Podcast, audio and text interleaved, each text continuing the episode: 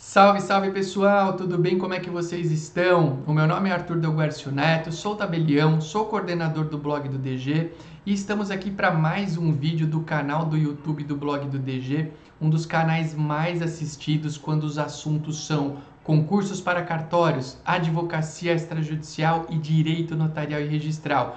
Antes de começar, o nosso conteúdo de hoje, eu quero te convidar a realizar a sua inscrição aqui no canal do YouTube do blog do DG e ativar as notificações de novos vídeos. Tem um botão de inscrição e um sininho de ativação de notificações. Você fazendo esse duplo procedimento é, é garantia de que receberá todos os nossos conteúdos faculdades de direito e os cartórios, cartórios e as faculdades de direito. Por que, que você trouxe esse tema aqui, Arthur? Porque eu quero no YouTube levantar a minha bandeira no sentido de que as faculdades de direito do Brasil tenham o direito notarial e registral como uma matéria obrigatória na sua grade curricular.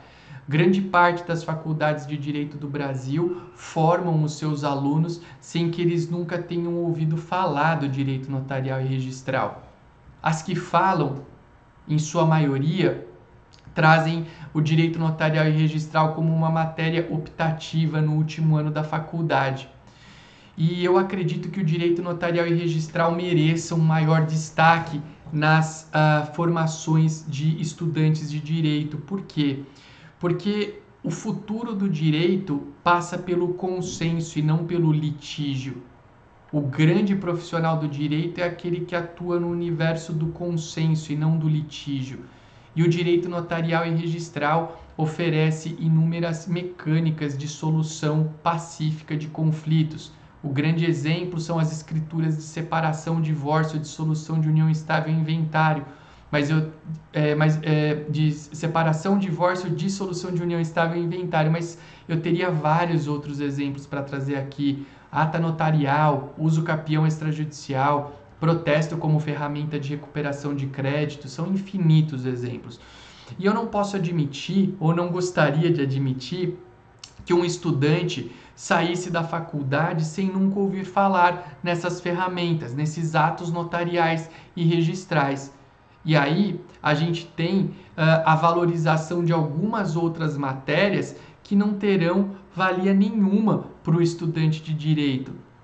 É, com todo respeito a outras matérias, eu não vou citar nenhuma delas, mas tem matérias que o camarada faz na faculdade que ele depois da faculdade nunca mais vai utilizar. E o direito notarial e registral ele poderia. Ele poderia utilizar para exercer a advocacia extrajudicial se optasse por ser advogado, para prestar concursos para cartórios e ser um titular de um cartório, para trabalhar em um cartório como um escrevente, como um auxiliar, como um substituto.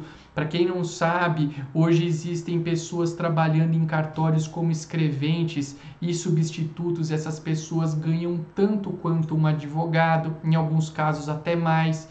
Então é importante que a faculdade de direito, que é a formação jurídica do estudante brasileiro, oferte o direito notarial e registral como uma matéria obrigatória ao longo da faculdade.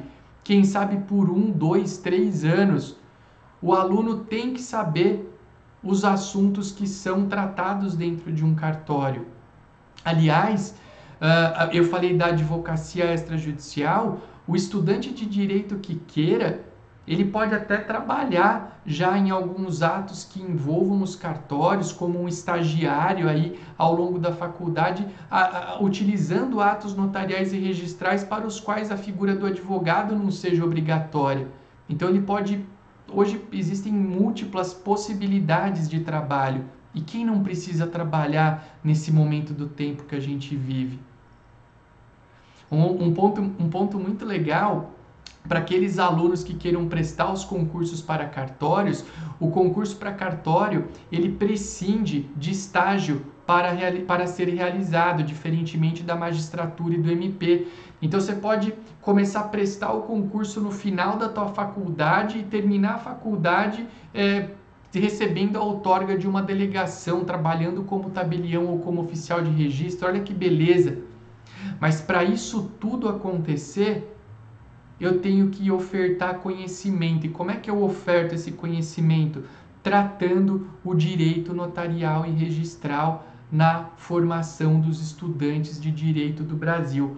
Por isso, você é, é, que está dirigindo uma faculdade de direito, você que conhece alguém que trabalha aí é, coordenando uma faculdade de direito, eu sei que não é um processo simples, que envolve uma série de requisitos a serem cumpridos, mas eu quero ajudar a levantar essa bandeira de termos o direito notarial e registral como uma matéria obrigatória no curso de direito. Por quê? Porque solução é o futuro, é, é consenso, é, consenso no, na resolução de inúmeros casos, de inúmeras situações, o consenso é aquilo que envolve o futuro do direito, não o litígio. Eu não tenho que sair da faculdade sabendo só brigar, só litigar no poder judiciário.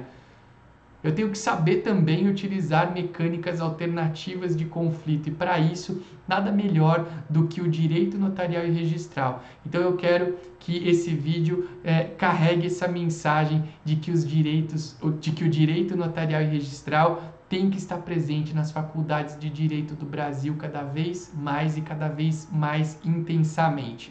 Se você gostou desse vídeo, eu te peço dois grandes favores. O primeiro, que você curta e o segundo, que você compartilhe com o maior número de pessoas possível, em especial aquelas pessoas que possam nos ajudar a levantar essa bandeira do direito notarial e registral como matéria obrigatória nas faculdades de direito desse nosso querido Brasil. É só isso que eu te peço. Muito obrigado pela tua atenção, um grande abraço e até o nosso próximo vídeo.